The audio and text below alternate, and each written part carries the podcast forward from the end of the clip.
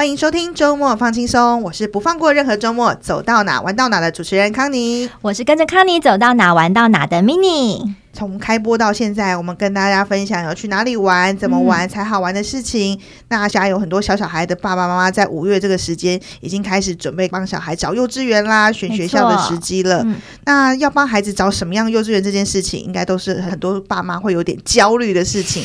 因为你就算找到你心目中理想的幼儿园，你还要考虑很多现实方面的问题，嗯、比如说接送啦，啊，到底排不排得到我女儿、我儿子啦？那这些都是爸爸妈妈们在选择幼儿园的时候必经的困扰之路。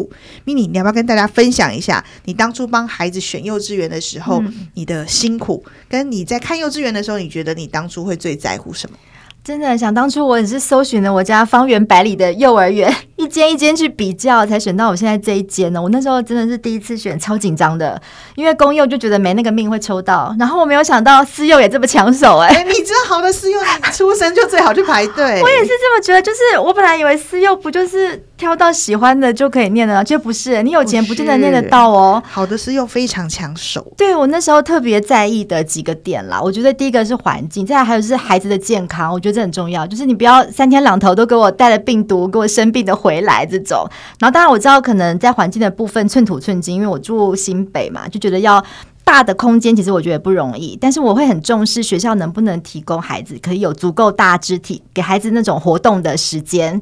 就你得安排，让这个年纪要能够让他们动得够多，我觉得这个时候他们才可以真正开始学习。嗯、那康妮妮呢？你自己在选的时候会很苦恼吗？苦恼是必经的，因为第一次当爸妈，第一次帮孩子选学校哦。我觉得撇除那些基本的，比如说师生比啊，或者是评鉴啊，不可以有违规记录这些很基本、很基本的事情以外，嗯、其实我最在乎的是孩子的生活教育。嗯，比如说像我自己就觉得说，哎，我很在乎孩子的礼貌啊、礼仪呀，或者是生活自己这块。那我也希望就是说，哎，孩子可以不要一直关在教室里面训练小肌肉。我知道过多的大肢体活动，其实老师会觉得压力很大，怕孩子受伤。嗯、可是他如果每天在那里贴贴纸，我也是觉得啊，好像不应该只有这样。那不过现在女儿都五岁啊，中班了。如果你现在再问我最在乎幼稚园的什么，其实我反而觉得那些软体啦、硬体啦都是其次，能不能找到一个真心照顾孩子、真心爱孩子的校园？然后我跟老师之间可不可以有一个顺畅的沟通？因为孩子每天会发生各种大小事，我觉得。现在我会最在乎可不可以跟老师好好的沟通。没错，就是那个能不能了解你的孩子，对，对他知道我的孩子是什么样的，是圆的，是扁的，怎么跟他沟通这样。对，然后我的孩子能不能也也喜欢上学，因为这个老师爱他这样的。哎对，我觉得这个真的是第一次选的时候，真的是因为很慌哎。我相信听众朋友，如果这个小孩还小，第一次选可能因为没有经验，那我希望这一集也可以帮助到我们的听众朋友。其实背后有蛮多的美眉嘎嘎要注意哦。那今天除了我跟康妮之外呢，我们也为听众朋友们邀请到了两位可以说是专家哦，一位是巧克力教育机构的营运长 Emily 啊，Emily 她本身也是资深的妈妈，两个小孩已经成年了。那另外一位是巧克力教育机构的教务长 Coco，诶，那 Emily 跟 Coco 可以跟我们的听众朋友们打声招呼吗？Hello，大家好，我是巧克力教育机构的营运长 Emily。Hello，大家好，我是巧克力教育机构教务长 Coco。对，那巧克力呢是在双北地区深受家长欢迎，也很具口碑的连锁幼儿园嘛。现在在双北地区共有七间的分校。是，那今天我们邀请两位哦，也是在幼教产业的现场哦，就。接触到最多焦虑的家长哦，那我们也邀请两位来跟我们大家来聊一聊，怎么去挑选一所适合自己小孩子的优质的幼儿园。那我们先来请两位来分享哦，尤其在这个阶段，你们可能会陆陆续接到很多的家长想要来看参观园所。那我不晓得说，就你们的观察，尤其是年轻世代的家长，他们在挑幼儿园，跟过去上一个世代的家长，我不晓得那个在选择上，在挑选上有没有什么不同？其实现在。往往透过那个 Google，对，哦、大家都是 Google 大神啊，FB 大神，对，哦、呃，一 Google 好，来评选一下我附近方圆五百公尺的幼儿园有哪几家，嗯、然后呢，就把上面人家提供的一些线索以及自己在意的点，逐一的做功课，把它列出来。很用心，所以年轻爸妈是比较用心的，对不对？是，他们都会事事先善用科技的工具，所以会有一个 checklist 的，是不是？没错，就是我们真的常常看到，就是那种家长他拿了 SWOT 分析，然后把他分析都出来，把他那个分数从那个第一名到最后一名，他都排出来的，然后就依序的就他想要了解的点，然后跟我们做一些询问，并且做一些评分。那现在的家长非常理性客观，然后了解了科技的一些产品。啊，所以他们的方式跟他的思维点完全的不同。有没有他们一定会问你们什么样的问题？会啊，环境好，他就看到环境，然后说接着就是生病。那我就觉得，因为生病其实不分世代，他们都很担心，因为生病了之后要怎么去应应跟面对，然后再来很担心自己的孩子学习的压力很大。学习的幼儿园呢？对对。啊，还有会询问有没有功课，是。有请问哦，对，很在意很在意。多寡，然后也了解了老师呃有没有爱心，然后是怎么样对待孩子，然后老师平常是跟家长的互动沟通的方式如何？这现这个我觉得最重要，哦，一定会问的这个，对，嗯，哎，那我想问 Coco 或者是 Emily 这边啊，就是面对那么多。就是各种 checklist，你们看过这么多 checklist，那妈妈或者爸爸们在挑幼稚园的时候，到底要怎么挑一所适合自己孩子的？你们会怎么观察这个家长他是不是了解自己的孩子？其实我都会由家长在跟我们互动的时候，或者是他询问的问题、关心的一些议题，去反向的推想家长他在乎的点。嗯，那因为家长他如果会问说：“那你们吃什么？然后有没有中央厨房？”那我就会心中知道，哦，这位家长重视饮食。对，然后他会说：“那你们上课作息时间怎么安排？那孩子学习的内容是什么样子？”我就会觉得他重视学习。我们常常由家家长的一个访问的问题去了解家长，对，这个是我们的在现场久了的一个观察的点。嗯，那呃，巧克力幼稚园有没有什么？你们觉得你们带家长来参访的时候，你们会跟家长沟通，巧克力是一所什么样的连锁幼儿园的园所？你们在乎的是什么？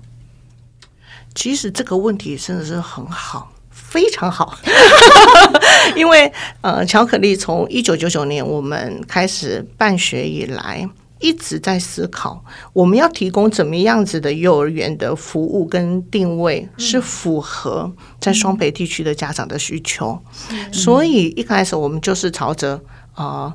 健康好，基本的嘛，生理的健康，嗯、再来不对哦，心智上面的发展，行为的表现，对哦，那些礼貌啊、嗯、品格啦等等。可是呢，孩子如果在学习面的部分没有一个启蒙良好的启蒙教育，未来他衔接到下一个阶段小学，那又会产生了另外一个问题。嗯、所以我们就整个这样子的思考来说，就定出了一个我们认为哦一个很好的教育模式，就以健康。品格还有智能学习面做一个整个运行的方式哈，去做规划，包括时间跟我们教学的内容跟软硬体，这个攸关于老师的职训，嗯，因为我们想要提供的这样子的教保服务品质，执行者一定是第一线的老师，是，所以就巧克力多年来就是朝这样子的一个方向在努力。当然，随着整个大环境哦的一个转变，所以也在这个部分不断的去做调整啊，跟改进。所以我们有一个很新的 slogan，就是 “Be better for excellence”。对，就是我们一直努力把自己希望做得要更好，做到还要更好，好更好。因为这大环境在变，我我们面临到的第一线的同仁。呃，族群也不一样，孩子也不一样，因为孩子不一样，是他背后的家长，家长那个族群环境，对世代嘛，哈，一年一年的这样，所以这样子的一个族群所教养的孩子也不一样。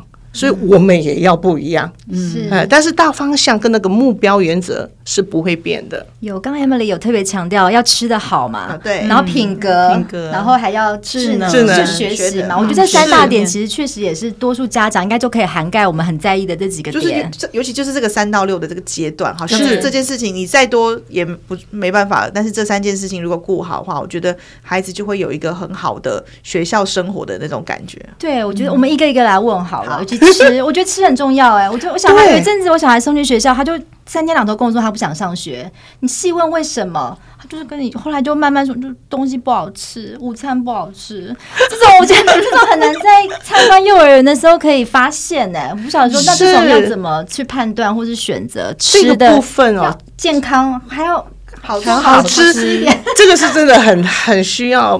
呃，还要说功力嘛，就是我们其实把关哈，把关的一个健康食材的来源，好，对于我们来讲，然后进来之后，我们要规划一个营养的符合营养均衡的菜单，然后再来是我们的厨务人员他在烹调上面的技巧，我们也需要做一个内训跟审核检核，哦，这个是我们在整个过程当中就是。一串的一条，那健康的食材怎么来？目前我们所使用的食材都是三张一 Q，嗯，等于说是在国内的认证是最高等级了。那每一样的食材，它检查之后一定要符合标准以外，还要有所有履历的那个 QR code。所有的，比如说我今天我们厨房中央厨房要料理的食材是前一天，它必须要就送到。然后经过了我们内部的一个保存跟处理，今天开始料理。我们每一个餐点，它不可能隔餐，更不可能隔夜。就是说，今天上午的点心啊，孩子食用完，可能还有一些剩余，我们是不可能再度的一个给孩子吃的。哦，这个是对于健康食材的一个把关。那菜单的部分。我们提供的菜单一定是经过很专业的营养师，全部都精算过，在这关年龄孩子需要的各个种类的一个比例哦，这个全部都要是营养均衡。奇怪的菜单，对不对？我女儿学校出现沙茶牛柳，我想说啊。四岁的小孩是沙茶牛柳，挡考里问老师，老师说啊，那个是风味，风味，是这样吗？不会有这种呃 不适合小孩子，不适合孩子的在上面。嗯，那因为我们有七个校园，那七个校园在料理上面哈，我们的总管理中心我们有专门的窗口在协助说要怎么去烹调哦，因为孩子哦，其实。真的不好吃，再怎么营养，你要勉强还是吃 也很辛苦，老师更辛苦，因为午餐的时间点、点心时间点没有吃完，老师就会很担心他今天的营养是不是不足够。嗯，所以在七个校园，储物人员跟总管理中心的负责的窗口就会有一定模式的一个烹调料理的交流跟沟通。嗯，他把持说，呃，至少美味，我们老师吃的跟孩子是一样的。嗯，所以所以所有的健康的把关跟美味把关这部分，我们多年来都真的这个做的还不错。然后甚至有很多毕业生，他毕业后哦。他还会很怀念学校的美味，这样子。对，我们家老大就很怀念幼儿园，觉得小学更难吃。没有，不好意思，小学就没有办法有这么专业而且美好的流程去顾他们的饮食。哎，不过我想问 Coco 哦，就是说我们刚刚有提到，就是说幼儿园的孩子这个阶段，其实就是他们正开始学习各种事情。不过偏挑食，对，也都是这个阶段常见的。那如果像我女儿，就是一点葱都没有办法接受，老师就说，嗯。嗯，我女儿的那个嘴巴有那个蔬菜过滤器，那个葱都这样拉出来。那我想要问问 Coco，就是说，哎、欸，巧克力幼儿园的老师们，或者说学校是怎么看待偏挑食这件事情？那就怎么跟孩子沟通偏挑食？嗯、那又或者是说，哎、欸，怎么跟爸爸妈妈沟通？因为其实有时候孩子偏挑食是爸妈养成。哎，对，是的，对。嗯，发现康宁非常有概念哦，就是因为其实妈妈自己不喜欢吃的东西，永远不会出现在我们家的桌上。对，真的是。所以这个偏挑食哦，事实上有，嗯、呃，它的。主观性在。对，对，那其实到学校来呢，我们都是会透过主题课程，或者是说用绘本带入，还有游戏去探索的方式，嗯、让孩子呢，就是会自然而然的，他们去透过，哎，我认识这样的蔬菜、水果或是食材，对，它不是只呈现在我餐盘里，对对对，有别的呈现。我曾经遇过一个孩子，他已经三岁多，小班年纪哦，可是呢，他。从来没有看过那个芭乐外面是绿色的皮，所以原来的样都削过。对对对，他当他第一次看到呃学校的已经切好的芭乐一片一片月亮形状的芭乐，他说这是什么？我不敢吃，老师，我不敢吃这个我没有看过的东西。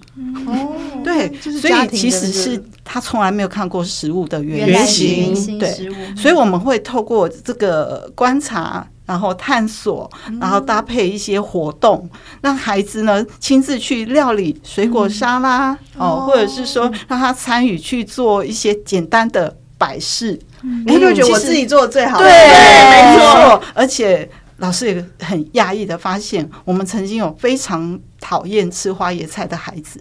他看到下一次菜单有花椰菜，他说我还要。哦，对，因为透过参与之后，他发现其实哎、欸，我要来帮花椰菜剪头发，剪头发，修剪，他把它修剪。老师很有很有办法，的时候就用了一些这样的一个故事带入的技巧。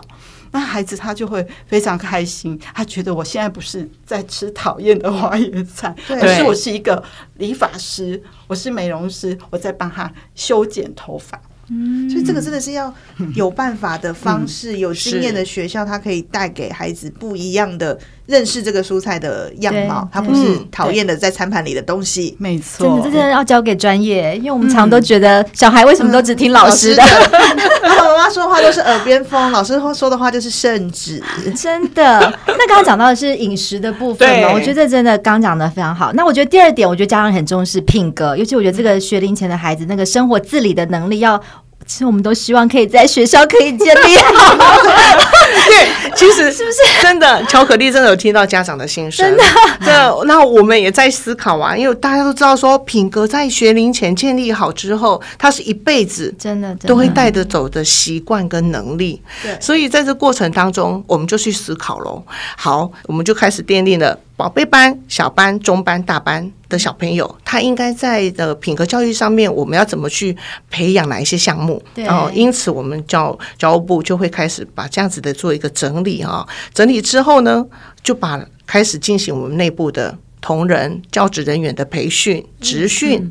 那职训完呢，还不够哦，因为。小朋友回到家 也要打回原形，没错，家里有另外的家长是，所以我们在这个整个那个品格教育的手册，我们就开始了。呃，有小朋友要规范的哈，小朋友要学习的项目，有我们的教师啊，教师的一个教师。的版本手册，还有提供给家长，然后知道说，在这个年龄层，在这段时间，我们学校进行的。啊，也同时让家长知道，那这样子孩子就在学校跟家庭之间接受的都是同一个项目的一种养成习惯的养成，久而久之，他其实就已经呃习惯了。可不可以举个例子，例如什么样子的习惯的养成是你们觉得在这个学龄前阶段一定要的？我觉得。嗯，最有趣也是很多家长觉得不可思议的是，嗯、我们巧克力的孩子是不会带糖果饼干到学校的，真的假的？生日也不会吗？不会。节庆万圣节，我我们有一个状况，我们有状况有开放，就是啊、呃，小朋友到国外去旅游，旅游回来之后，他会包一小包一小包的分享给班上的孩子，但是呢，我们是没有在学校食用的。我们会请孩子带回家，因为孩子哦带回家之后，我们有很多，因为我现在的家长已经知道的，他对于零食的食用有一些。而且每个家庭的规范不一样，对，还有孩子的体质，有些不能吃色素或是糖分。但是因为孩子出去玩，他总是很开心的要来分享，嗯，所以我们有这个时候有帮忙，就说好，那他去可以跟爸爸妈妈分享，那用爸爸妈妈这边看是要跟你一起吃，还是做什么样的处理？对，那其他的部分真的没有，嗯。可是我们有新庆生会，只有庆生会，那庆生会的那个蛋糕。也是我们的食材之一哦，是经过这个关把关，因为现在制作的不是。我们，我们有专门在合作的那个配合的。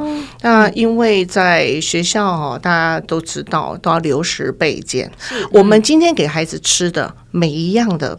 的食物，包括汤哦，饭，连汤都要留。对，水果，水果，每样只要吃进去的都要留。那这个要留多久？四十八小时。对，哇，很久哎。嗯，对，每次都是四十八小时，所以上午点心啊，午餐还有下午点心，每一样都要留。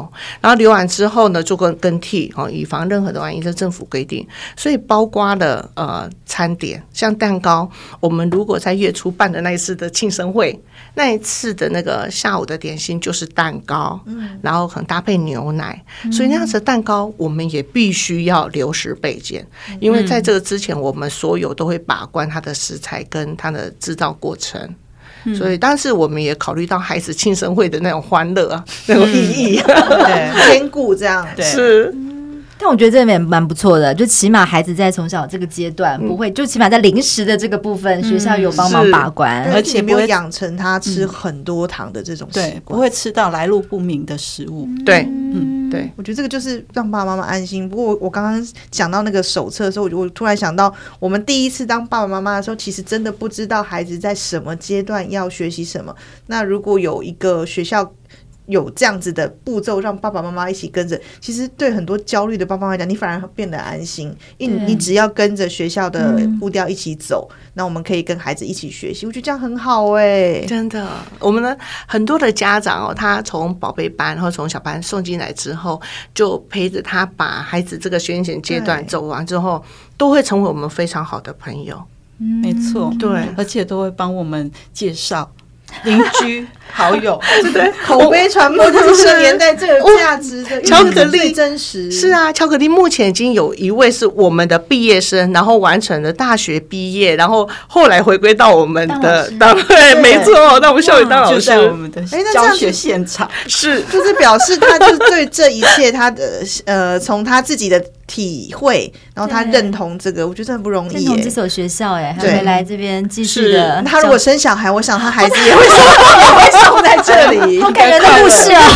应该快了，快了。对啊，对，就是他的认定跟他的信赖，就是这很不容易。对，这份信任真的是需要亲师生一起的合作。那我刚刚刚刚有谈到第三点，学习的部分，智能学习。那我觉得现在家长也很蛮重视的，在学龄阶段的幼儿园选择，可能会增加双语的部分，希望可以跟。跟国际接轨，嗯，甚至越早可以让孩子能够有第二语言的一些接触。但是市面上很多，不管全美语啊，什么双语啊，啊或是对我自己的经验并没有非常好啊。就是我自己去参观过，有那种就是根据上英文的时数比例，然后付不同的价格的这种。我那时候参观起来就觉得有一点感冒。我甚至听过一个很可怕的口号，就是标语，就是那时候学校附近的那个全美语幼儿园，他是说标榜让你的孩子做梦都会说英文。哇哦，是 说。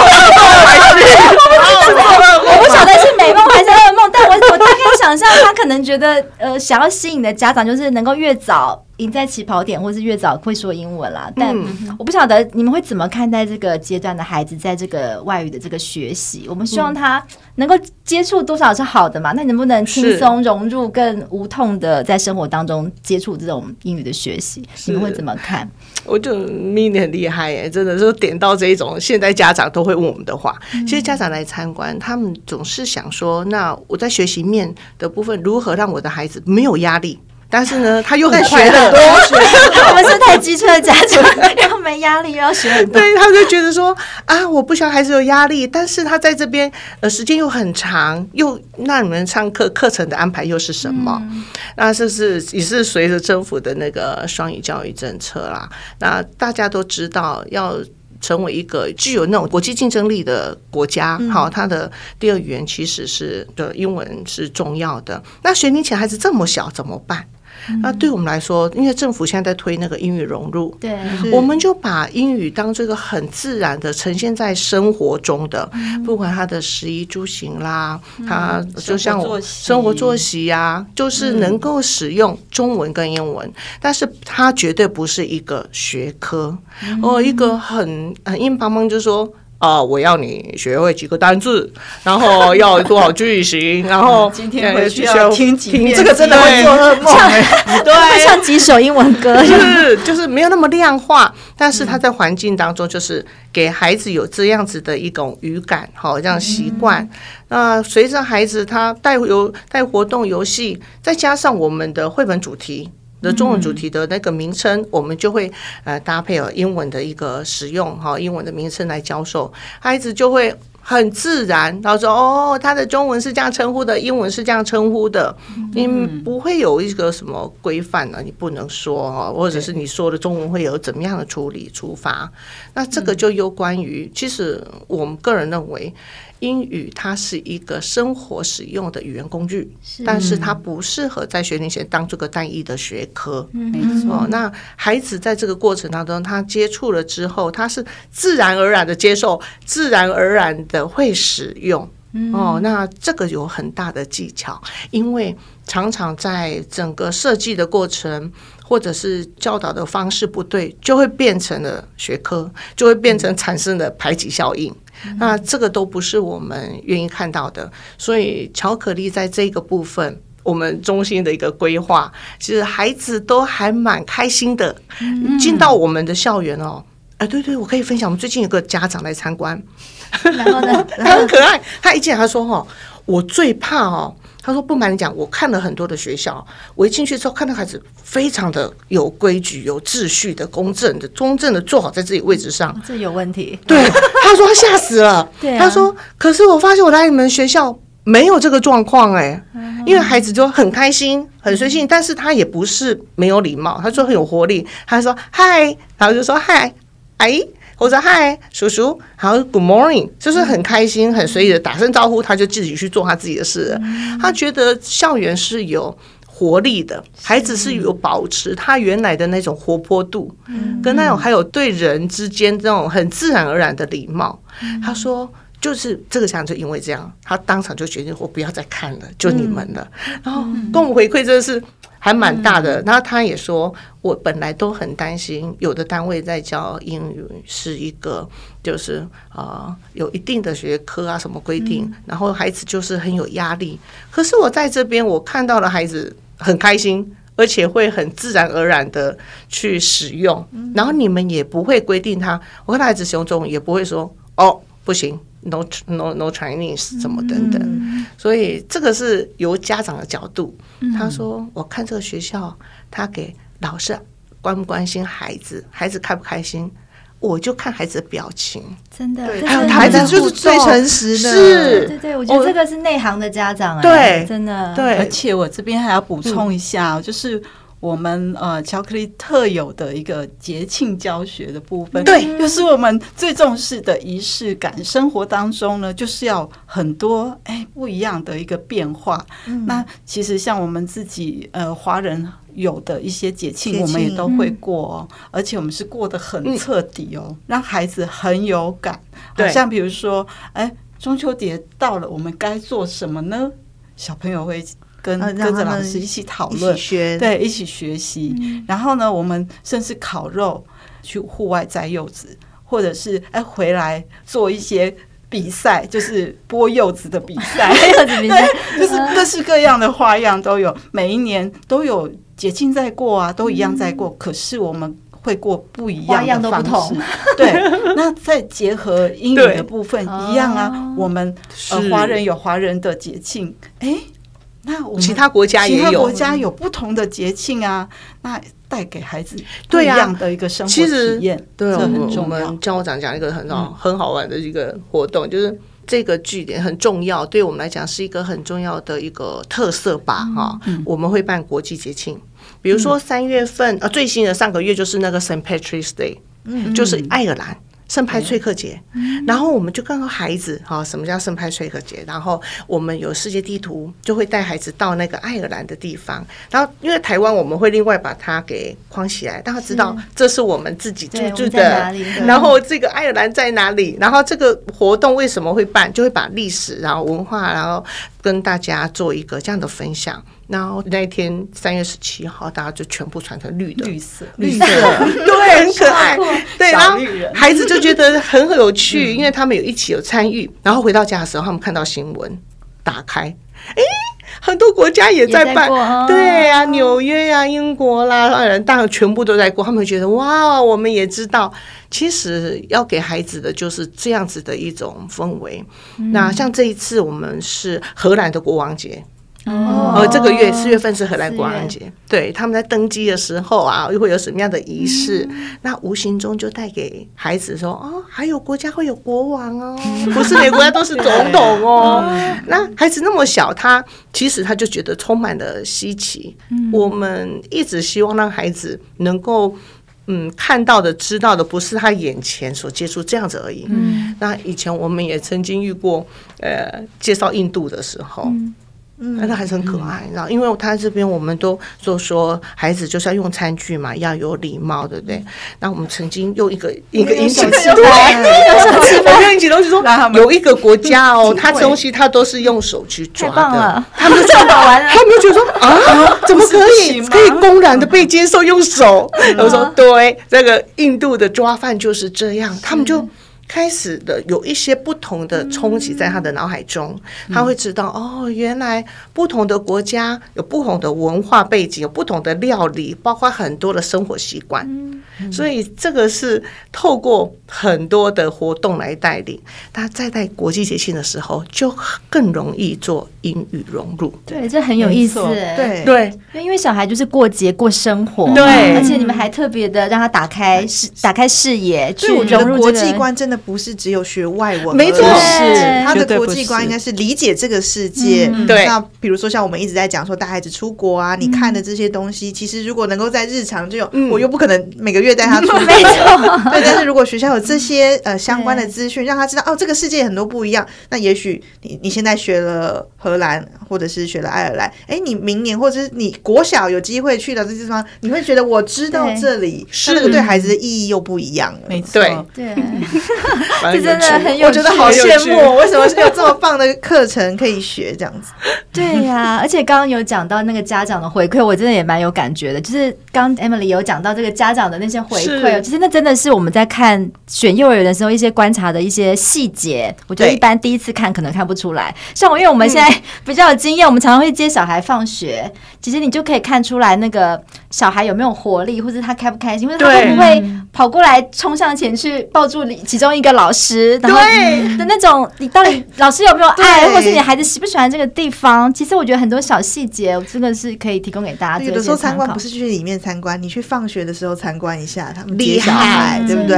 真的，你就知道这个这个学校的一些特色氛围，或者小孩到底对这个地方有没有感情？对，这个就就还蛮重要的。就是天哪，听了好多如何选幼稚园的秘辛。对啊，希望可以帮助那个还没有选的那些家长不要再重蹈我们。我们那时候第一次选，好紧张哦。对啊，就是如果有这些方法，我觉得我们当初在选的时候就会更容易知道什么样是好的，嗯、什么样是适合自己孩子的。对啊，毕竟幼儿园是孩子人生中的第一所学校嘛。其实选到好的幼儿园，不只是让小孩子，我觉得家长还是上天堂，真的。而且孩子在幼儿园的时间其实都比在我们身边更长，对，所以可以找到一个说让爸爸妈妈安心，然后孩子在里面可以快乐的学习我们想要他学习的东西的幼儿园真的太重要了。那今天的节目大概就到这边，我们要谢谢 Emily 跟 Coco 跟我们分享这么多教育现场的第一线的观察，也跟我们分享这么好的幼儿园所。对啊，如果大家很想要赶快了解巧克力幼儿园是怎么样可以让孩子吃得好、玩得好、学得好的话，赶快上网预约参观喽。好哦，那想听我们接下来分享更多有关于生活、玩乐、亲子之间好笑、精彩、好玩或是好崩溃的大小事，也请继续锁定我们亲子天下 Podcast。亲子天下 Podcast，周一到周六谈教育、聊生活，开启美好新关系。欢迎订阅收听 Apple Podcast 和 Spotify，给我们五星赞一下。如果大家今天听到幼儿园这一集有非常多想跟我们分享的，也欢迎在许愿池跟我们说。那今天非常谢谢 Emily，也谢谢 Coco，欢迎大家留言告诉我们你想听的主题。我们下次见喽，大家拜拜，拜拜。